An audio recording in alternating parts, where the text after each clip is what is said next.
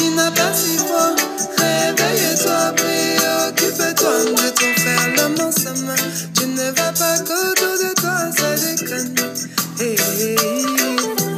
Toi qui n'as pas si froid, réveille-toi, préoccupe-toi de ton frère, l'homme ensemble. Tu ne vas pas qu'autour de toi, ça déconne. Hello les gars Pépère euh, dans ma chambre en train de me poser en écoutant du reggae, euh, en essayant de m'imaginer chez moi, à la plage, avec mon petit boomer, ma petite serviette allongée sous le soleil. Or que la réalité est tout autre. À Toulouse, il pleut. Je ne sais pas si je vous ai déjà dit que euh, j'étais à Toulouse et je ne sais pas si cette information est importante dans ce que je vais raconter aujourd'hui. Mais oui, je, je vis à Toulouse et Toulouse en hiver, en fait, c'est c'est un peu comme Tamata, une ville à Madagascar, euh, tout le long de l'année. C'est la partie de Madagascar, la partie est de Madagascar, où il pleut le plus. Genre, vraiment, il pleut, je pense, 10 mois sur 12. Et c'est pas, c'est pas drôle. Tout ça pour vous dire que euh, je suis en train d'enregistrer au moment où il pleut. Mais mentalement, je vous jure que je suis chez moi depuis qu'il fait froid, depuis qu'il fait moins de 10 degrés.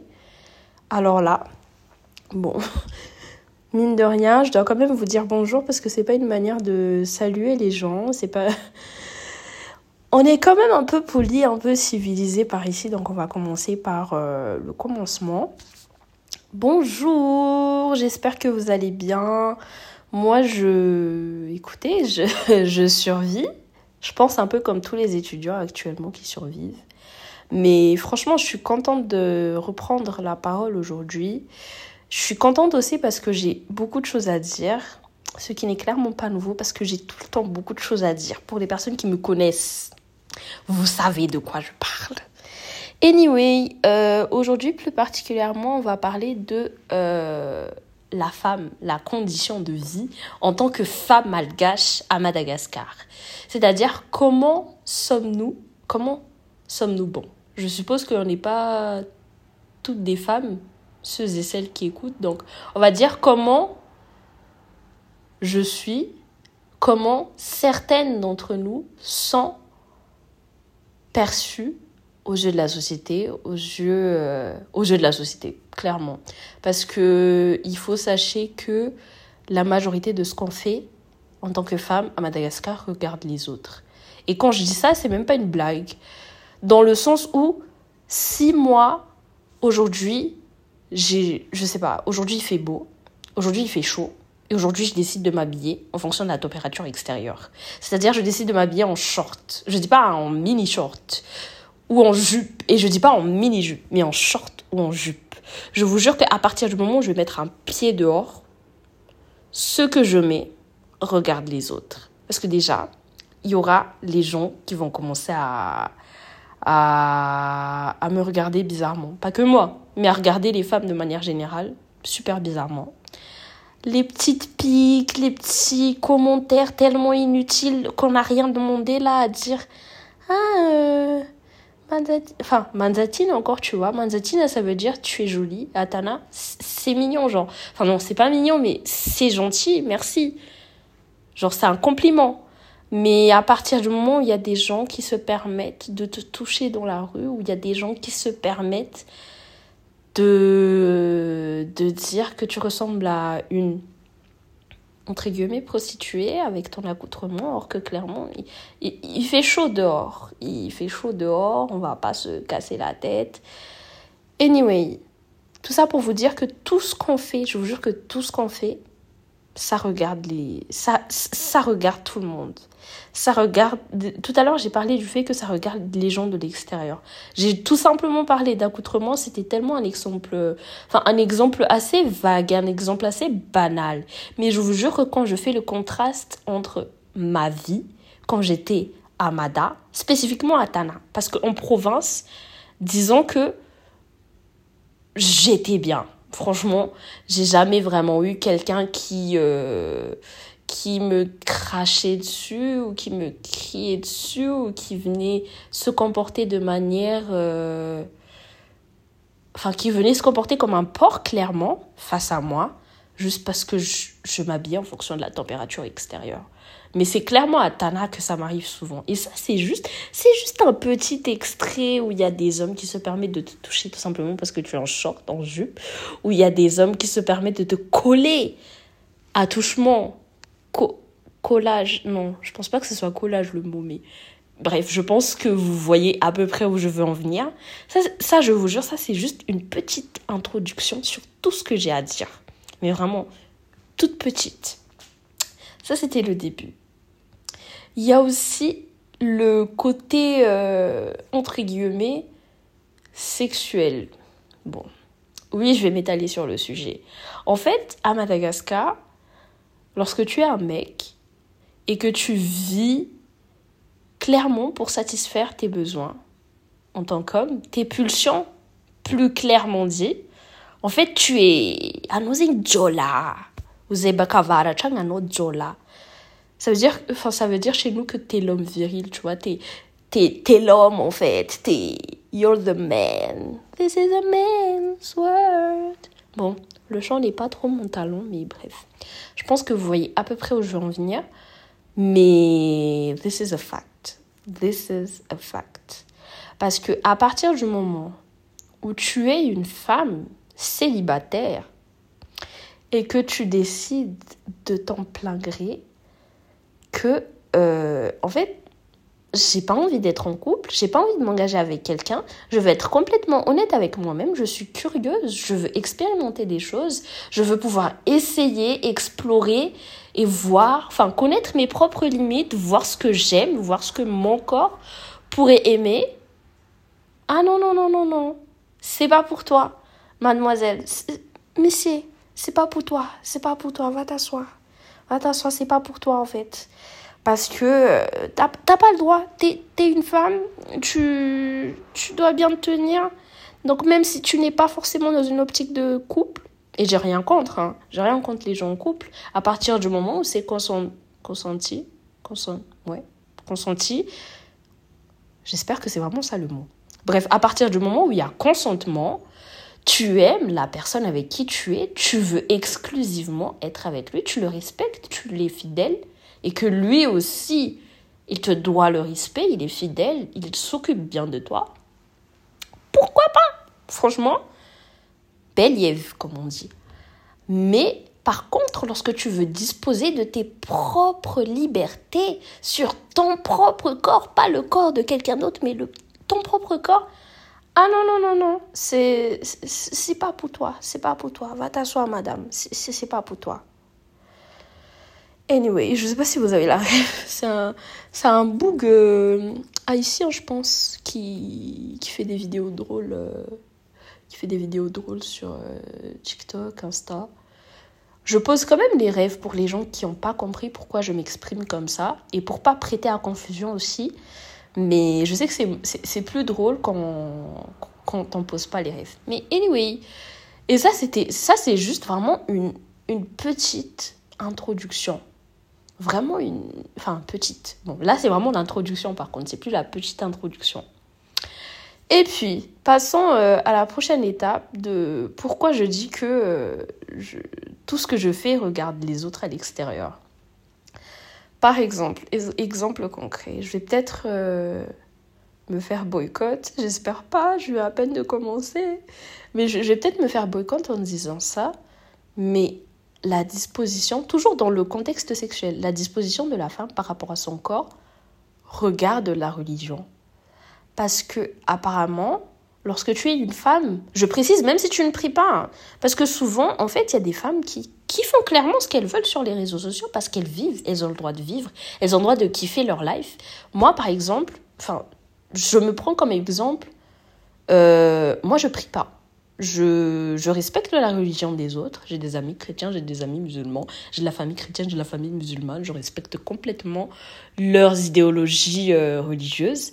Mais, mais, mais, mais, mais, mais, mais, pas pour autant que j'ai envie qu'un tel ou un tel, en fait, m'impose que, ah non, euh, en fait, Elida, tu dois faire ça parce que ton corps, c'est le temple de Dieu, ou euh, à Madagascar, la religion, nanana et tout, euh, tu es une femme, tu dois rester propre, respectueuse, euh, à l'image de je sais pas. Bref. Je vais pas trop m'aventurer sur ce terrain-là parce que j'ai pas forcément non plus envie de heurter. Euh, vous heurter? parce que je sais pas, je connais pas forcément vos idéologies religieuses à tous ici. Et je veux toujours rester dans le respect, en fait, de, vos croyances, parce que ça ne me regarde pas. Mais j'ai aussi envie qu'on me respecte moi dans mon retrait par rapport à la croyance, parce que ça ne les regarde pas. Si moi, je veux libéralement, libéralement, oui, si moi, je veux libéralement disposer de mon corps par rapport... Euh, à l'avortement, par exemple, sujet très très sensible, mais je vais quand même dire les termes. Par rapport à l'avortement, par exemple, si moi je veux prédisposer par rapport à mon corps, si moi je me dis ah non, enfin pas ah non, mais j'ai pas envie de, de garder cet enfant en moi, parce que je n'ai pas les appétences psychologique déjà. Je suis pas prête psychologiquement à accueillir un enfant. Parce qu'on oublie souvent qu'accueillir un enfant, c'est pas juste une question d'argent, une question de Ah, maman, c'est joli, c'est Instagrammable, c'est mignon, photo, photo. Euh. Enfin, il y a un énorme engagement. Tu t'engages à être responsable de la vie d'un être humain. Et si moi, je ne suis pas prête, je vais pas euh, m'obliger, on va dire, à m'imposer ça Juste parce que la, religion interdit le fait de tuer un être humain. Je suis désolée. D'autant plus que c'est un être humain qui est en cours de formation. C'est pas comme si je prenais un couteau que j'allais poignarder un bébé et que that's Et c'est pas non plus comme si je prenais plaisir à prendre un couteau, à aller poignarder un bébé, que ça me fait sourire et que je suis épanouie et que ça, j'ai une satisfaction à en tirer, pas du tout. Au contraire. Et or que, généralement, lorsque tu t'affirmes par rapport à ce point de vue-là.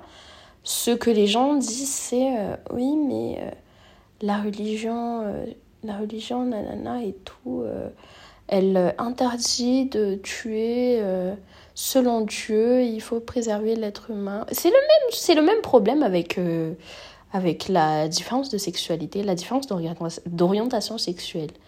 La majorité des gens, l'argument principal en fait utilisé par les gens, à Madagascar pour aller en opposition face à tout ce qui est LGBTQIA+, machin, bah c'est euh, Dieu a créé euh, l'homme et la femme pour être ensemble, genre l'homme avec la femme, la femme avec l'homme. Et je vous jure que la majorité des gens qui utilisent cet argument comme un contre-rouleau, ce sont des gens qui, depuis 1900 Kalalan, n'ont jamais mis les pieds à l'église, de 1.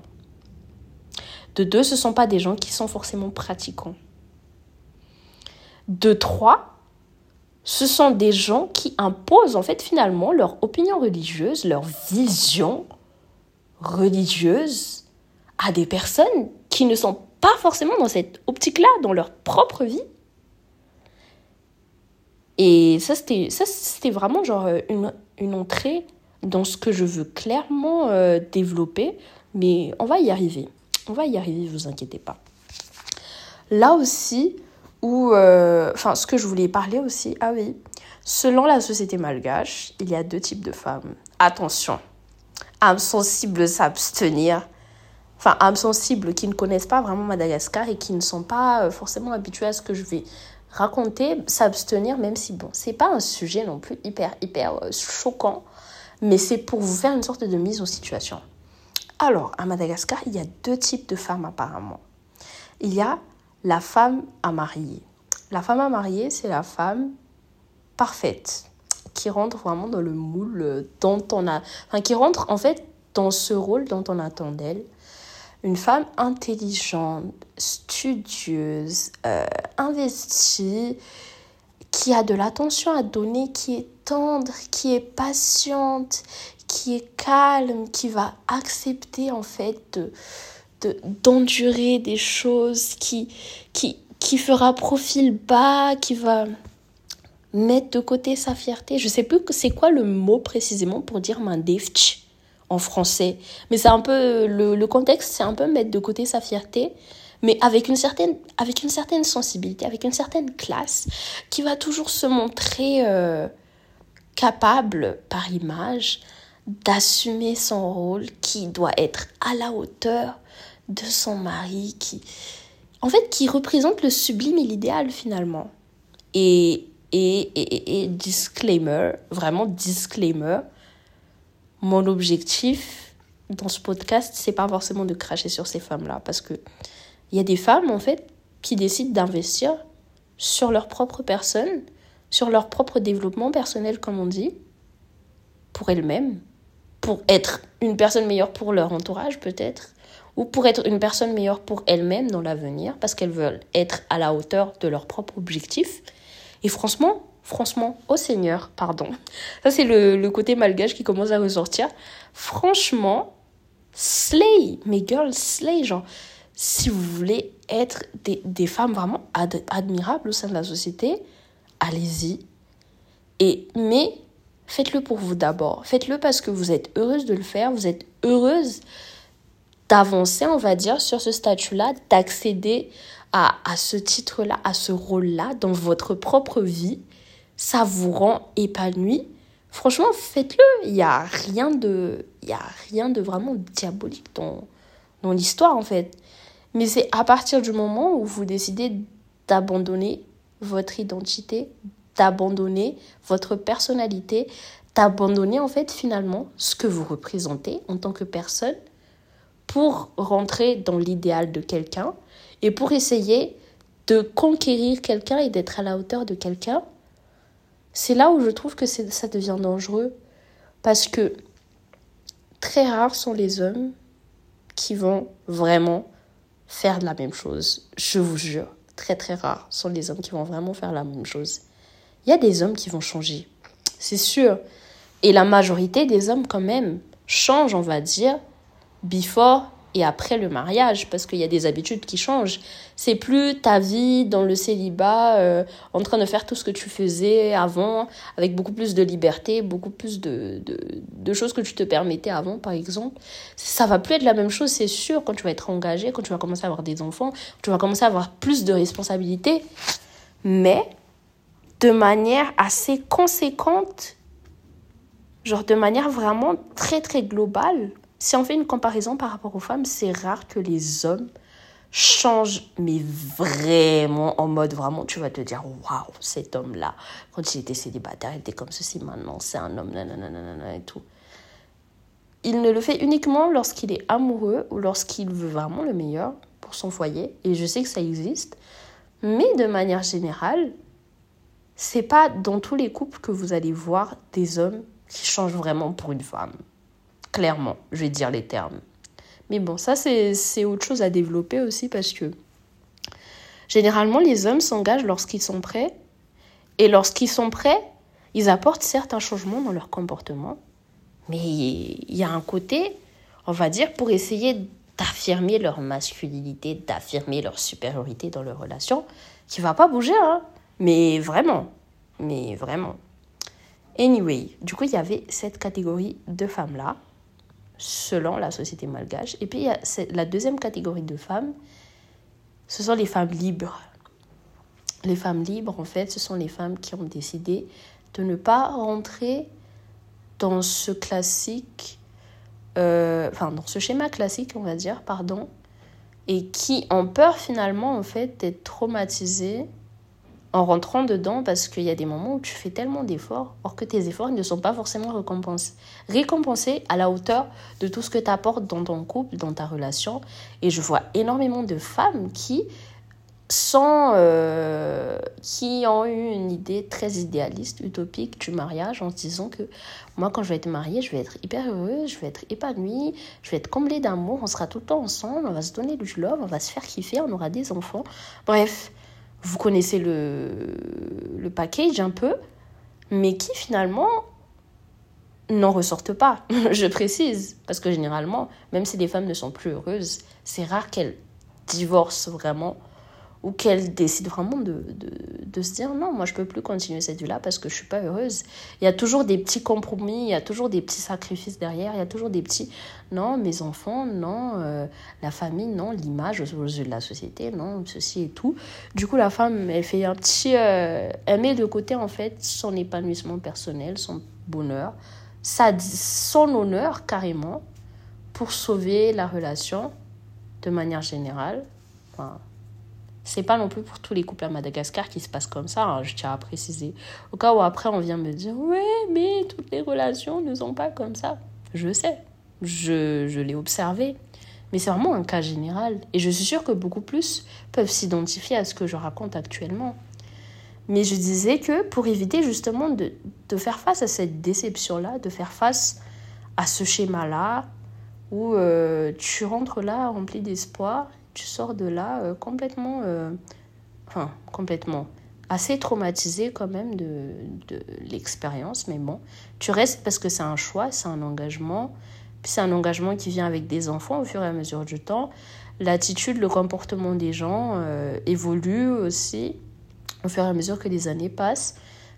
L'homme avec qui tu vas avoir un enfant, c'est pas forcément l'homme que tu as rencontré, je sais pas, quand tu étais à l'université, quand tu étais au lycée, quand vous étiez euh, beaucoup plus jeune, que vous avez beaucoup plus euh, de, je dirais, d'adrénaline, mais je sais pas si c'est français ce que je suis en train de dire. Mais tout ça pour dire que quand vous aviez en, fait beaucoup plus de temps pour se découvrir finalement, pour, euh, pour, pour kiffer votre life, quoi, pour kiffer votre relation, la passion de votre relation, pour entretenir cette flamme. Ça va pas être la même personne avec qui vous... Enfin, il y a des gens qui ont la chance et qui restent quand même avec cette même personne-là. Mais je sais que de manière générale, on n'a pas tous la chance.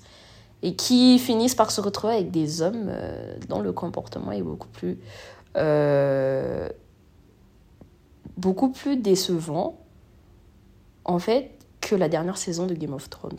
Genre, tu vois, au début, tu commences, tu te dis, c'est un truc de fou. Genre, vraiment, j'adore, on est connecté, on se comprend, on communique, voilà, euh, c'est cool et tout. Mais au fur et à mesure que les années passent, bah, c'est un peu bizarre, c'est un peu. Pourquoi, ça, pourquoi c'est devenu comme ça? Tu commences même à te poser des questions, mais pourquoi cet homme a commencé à m'intéresser? Est-ce que j'étais tellement amoureuse à un point où je, je, je l'idéalisais trop et que je le voyais comme finalement comme mon idéal à moi et pas forcément comme ce qu'il représentait vraiment Enfin, ça, c'est vraiment tout un autre sujet. Mais là, du coup, je voulais parler de la deuxième catégorie de femmes, que sont les, les femmes libres. Et les femmes, ça peut être interprété de plusieurs manières, en fait, d'être libre. Être libre, ça peut être être libre financièrement, ça c'est l'idéal vraiment. Être libre financièrement, psychologiquement et mentalement, c'est-à-dire que tu vois tout ce que la société t'impose, mais finalement tu t'en fous, parce que tu sais que tu as de quoi euh, satisfaire tes propres besoins, tu es épanoui avec ton entourage, tu es épanoui avec ce que tu peux réaliser dans ta propre vie, tu es passionné par quelque chose, tu fais ce qui te passionne dans la vie, tu es heureuse parce que euh, tu as la vie que tu veux.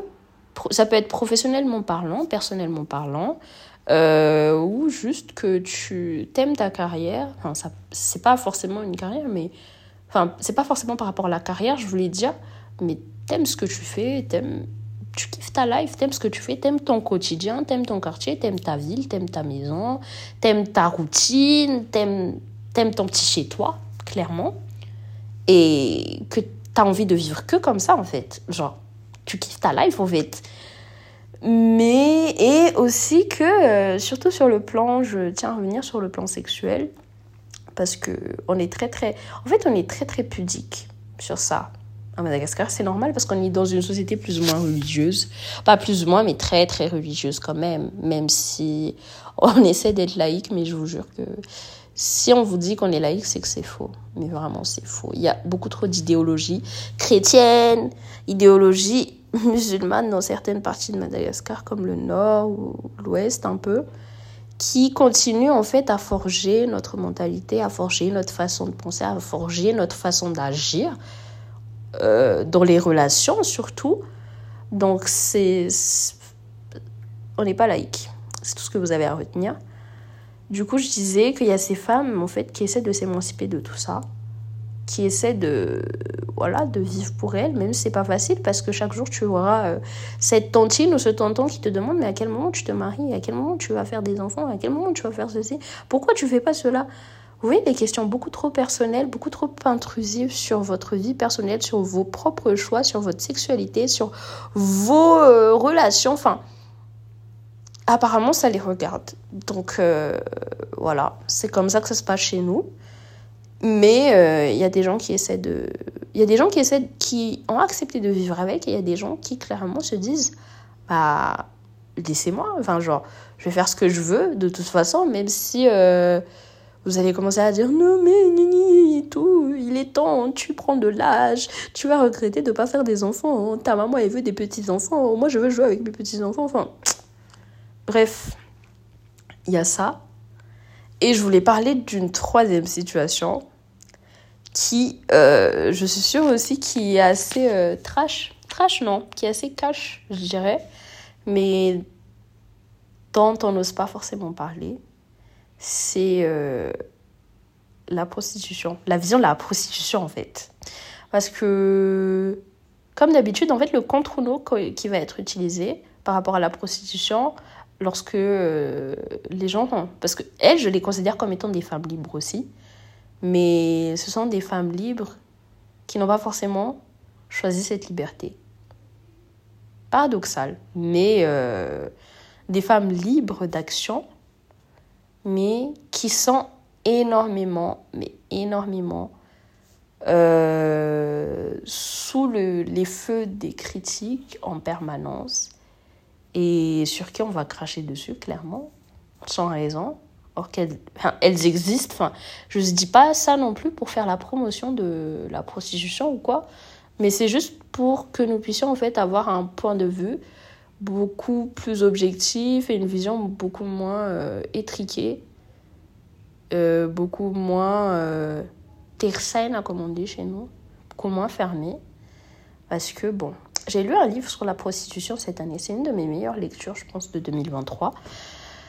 Où euh, j'ai vu que c'était le. C'était l'emploi, le job, je sais pas si c'est la bonne expression, le plus vieux du monde. Vraiment, c'est la profession la plus vieille du monde. Voilà, c'est ça la phrase. Et pourquoi depuis plus de 1000 ans, elle existe et jusqu'à aujourd'hui, elle continue d'exister? Tout simplement parce qu'il y a des gens, d'une manière ou d'une autre, qui continuent de consommer, enfin, qui contribuent en fait à l'économie. Je ne sais pas si on peut dire économie parce que ça fait partie quand même de, de, du marché noir, entre guillemets, mais on va dire économie quand même, qui contribue à l'économie du fonctionnement de la prostitution. Et à Madagascar, le contre-nous habituel, en fait, c'est la religion c'est souvent les gens disent non, euh, ce sont des femmes indignes, ce sont des femmes euh, ceci et tout, ce sont des femmes qui n'ont aucune dignité, qui n'ont aucun principe, qui, euh, qui ne méritent pas en fait le respect dans la société et qui méritent juste d'être crachées dessus. Et une fois, j'ai discuté avec un oncle. il m'a raconté comme quoi quand il était plus jeune, avant et tout, enfin il faisait du tatana et leur passe-temps préféré, avec ses potes, c'était de ramasser des pierres. Vous voyez les petites pierres, les petits cailloux, et partir là où elles se posent la nuit et leur lancer des pierres et courir après, genre courir rentrer chez eux. Genre ça, c'était vraiment le, le, le passe-temps très très misogyne, le bas et tout, mais et vraiment t'as pas compris pourquoi. Parce qu'il y a des gens vraiment qui vivent pour haïr. Et vraiment, j'étais en mode, mais à quoi ça sert? En mode, tu te réveilles le matin avec une idée d'aller lancer des pierres. Enfin, tu, tu, gaspilles carrément ton énergie pour aller ramasser des pierres, pour aller lancer ça sur des gens euh, à, à 5-10 km de chez toi et après rentrer chez toi comme si de rien n'était. Quel est en fait l'épanouissement que tu en retires en faisant tout ça? Et en fait, il m'avait expliqué qu'il y a un principe qu'il avait quand il était beaucoup plus jeune, et en tant qu'homme malgache aussi, en ayant été forgé dans la religion, c'est que toi, en tant qu'homme, tu dois savoir t'affirmer, tu dois savoir affirmer ta masculinité pour pouvoir gagner le respect dans la société. Et, et il sait que c'est bête. Maintenant, il sait que c'est bête. Mais à l'époque, il m'expliquait un peu pourquoi il agissait comme ça. Et j'essayais un peu, en fait, de rentrer dans le personnage. Il m'avait expliqué comme quoi c'était une manière... En fait, ils étaient jaloux. Et je vous jure que il y a énormément d'hommes malgaches jaloux. Genre, c'est pas juste une jalousie en mode ah euh, je t'aime, donc je suis jaloux, comme Dadju le dit. Non, non, non. C'est vraiment être jaloux du statut d'une femme. Et je, je, lui ai dit, mais, mais, mais à l'époque, tu crachais sur ces femmes-là et, pourquoi tu, tu, nous dis maintenant que tu es jaloux? Et en fait, il m'expliquait comme quoi, bah, à l'époque, euh, nous, en tant qu'hommes, pour gagner de l'argent, on devait suer de notre propre... De, de notre propre... Je sais plus c'est quoi l'expression, mais bref, en gros, on devait faire beaucoup d'efforts physiques. Parfois, on devait se sacrifier. C'était dur mentalement, la pression, machin et tout. Or que elle, elle avait juste à ouvrir leurs cuisses et c'était fini. Et moi, je lui ai dit, si tu savais, si enfin, si tu savais, j'ai jamais été prostituée, je précise. Mais sur la documentation, en fait, j'ai compris que c'est pas juste une question de physique et vous là qui avez déjà tous pratiqué le sexe, ceux qui m'écoutent là.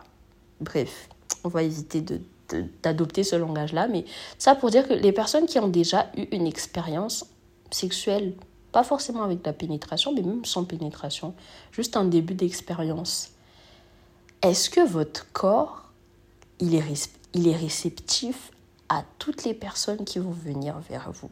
Est-ce que à partir du moment, si par exemple vous êtes un homme et que vous aimez les femmes, à partir du moment où une femme vient vers vous, est-ce qu'elle va directement vous faire de l'effet? De la même manière que si vous êtes une femme et qu'un homme vient vers vous, est-ce que celui-ci va directement vous faire de l'effet?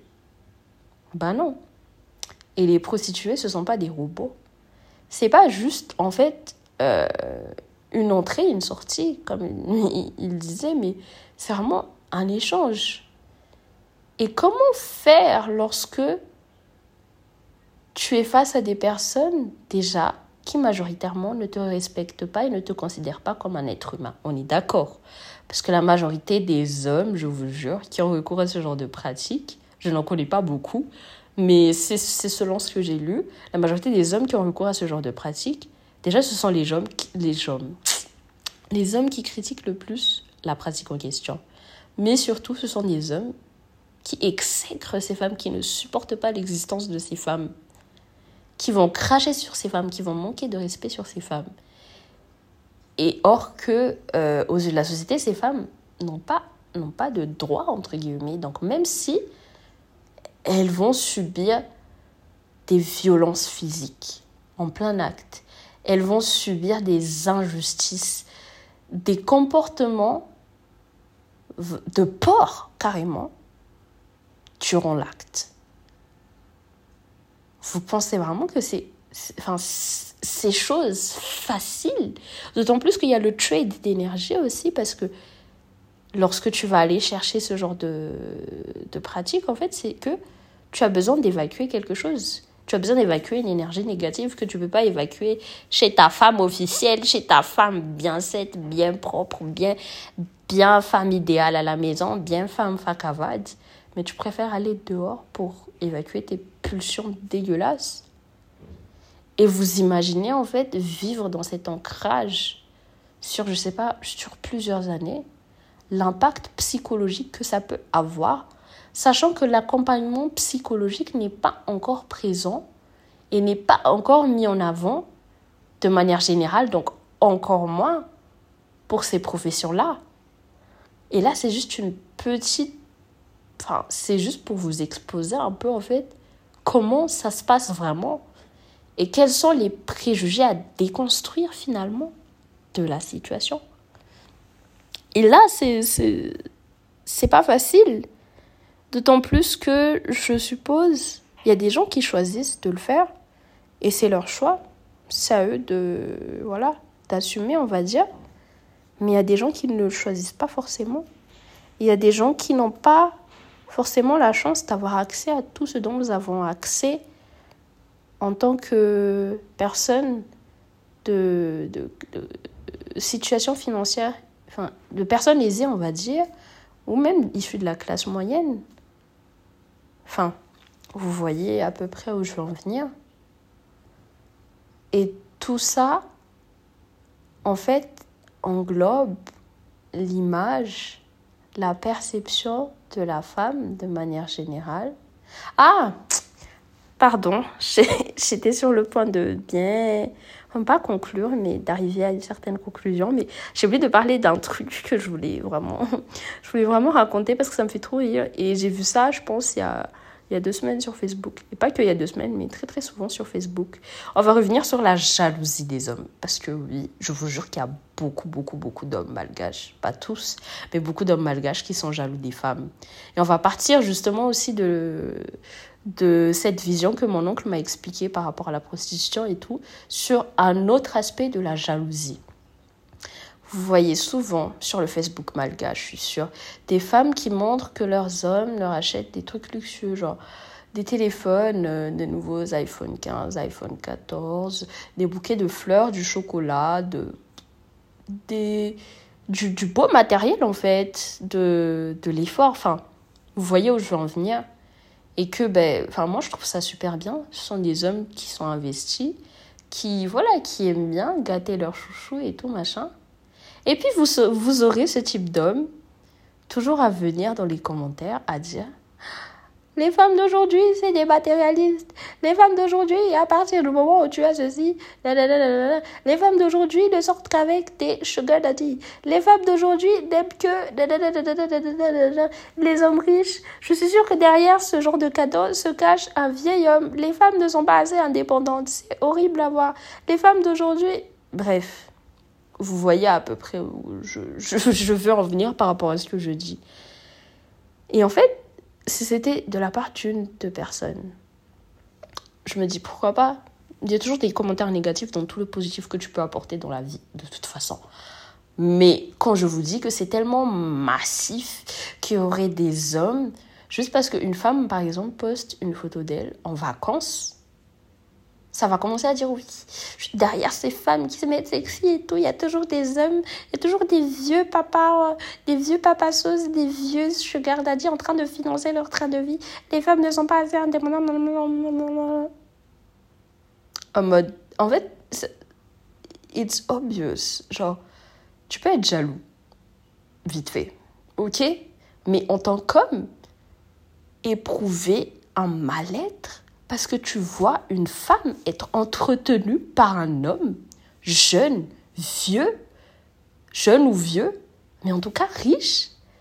Et toi, en tant qu'homme, au lieu d'aller chercher l'argent, même si je sais que c'est pas facile, mais au lieu vraiment de d'essayer de trouver quelque chose qui pourrait t'apporter ton propre bonheur à toi, tu préfères aller faire euh, palabre sur la vie d'une femme qui est entretenue par un homme Or que parfois, les hommes en question, c'est pas forcément.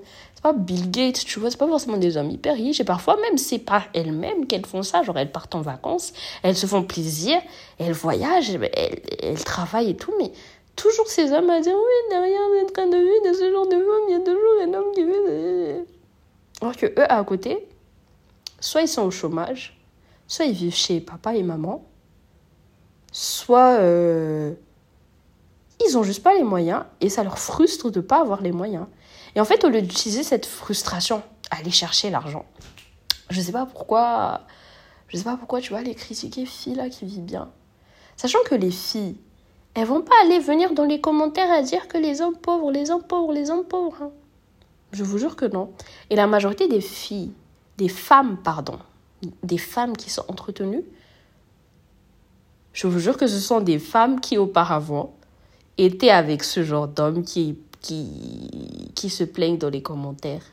Je vous jure que 99% des femmes qui sont entretenues par des hommes riches actuellement, que ce soit des hommes vieux, des hommes jeunes, des, tout ce que vous voulez, mais en tout cas des riches, des vasas, des malgaches, des étrangers ou quoi, en tout cas des riches, ce sont des femmes qui avant croyaient au principe de euh, on va s'élever ensemble, je vais l'aider à avoir ceci, je vais l'aider à faire en sorte qu'il progresse dans sa vie, on va, euh, je vais investir de ma personne dans cette relation pour que nous puissions avancer ensemble. Et pour que non seulement on te manque de respect, on te manque de considération, on ne t'entretient pas. Déjà, tu fais le choix d'accepter de l'aimer, peu importe ce qu'il a mais aussi on te manque de considération, on te manque de respect. À quoi ça sert de rester en fait? Pourquoi, pourquoi vous voulez qu'on soit dans la misère avec vous, la misère que vous n'arrivez pas à gérer vous-même, vous voulez qu'on se mette dedans. Bref, ça c'était, un peu ma minute. euh, j'avais besoin de, de sortir ça en fait. Mais je, je l'ai un peu mal calé. Enfin, pas forcément, mais j'avais besoin de sortir ça, sortir ça parce que je trouve que c'est un sérieux problème. Et que euh, c'est tellement normalisé d'aller dire sur tous les toits, ouais, les femmes, toujours les, les femmes, elles aiment trop l'argent. Nous, quand on n'aimait pas l'argent, vous nous traitez mal. Hein. Hmm. Maintenant, quand nous, on commence à aimer l'argent, vous commencez à, à chouiner dans les commentaires, là. Et, bref. Ah, les gars, les gars, les gars. Franchement, je pense que j'aime être une femme, en vrai, de vrai. J'aime être une femme. Mais je vous jure que être une femme à Madagascar, c'est quelque chose que tu dois prendre à la rigolade. Sinon, tu vas vraiment souffrir psychologiquement. Parce que c'est pas facile. C'est une charge mentale. C'est une charge mentale. C'est une charge mentale. Mais bon, j'aime être une femme. J'espère que les femmes qui m'écoutent aussi aiment quand même être une femme. Ce podcast touche à sa fin. J'espère que pour ceux qui sont restés jusqu'à la fin en question, vous avez apprécié. C'était assez mouvementé, je trouve. J'ai pas encore vraiment fait ce genre d'épisode. Habituellement, j'essaie quand même de rester dans un, dans un truc euh, au tac, tac, tac, en mode plan 1, 2, 3. Mais là, c'était vraiment euh, open bar. Je sais même pas si c'est ça l'expression open bar. C'est un peu. C'est au bar qu'on dit ça. C'est pas, pas dans un podcast Elita, mais c'est vraiment euh, open. Voilà, on va juste dire open. Et c'est une expérience que je partage et que c'est pas complètement mon expérience en fait, parce qu'on va dire que j'ai. Si je devais mesurer un pourcentage, ce que j'ai vécu par rapport à tout ce que j'ai raconté, on va dire j'ai vécu que 30% de ce que je débite. hein. Mais j'observe beaucoup. Les gens me racontent beaucoup de choses. Donc je fais un peu un petit remix de tout ça. Et ça donne ça. En tout cas, j'espère que vous avez apprécié. Moi, en tout cas, j'ai beaucoup apprécié de, parler du sujet.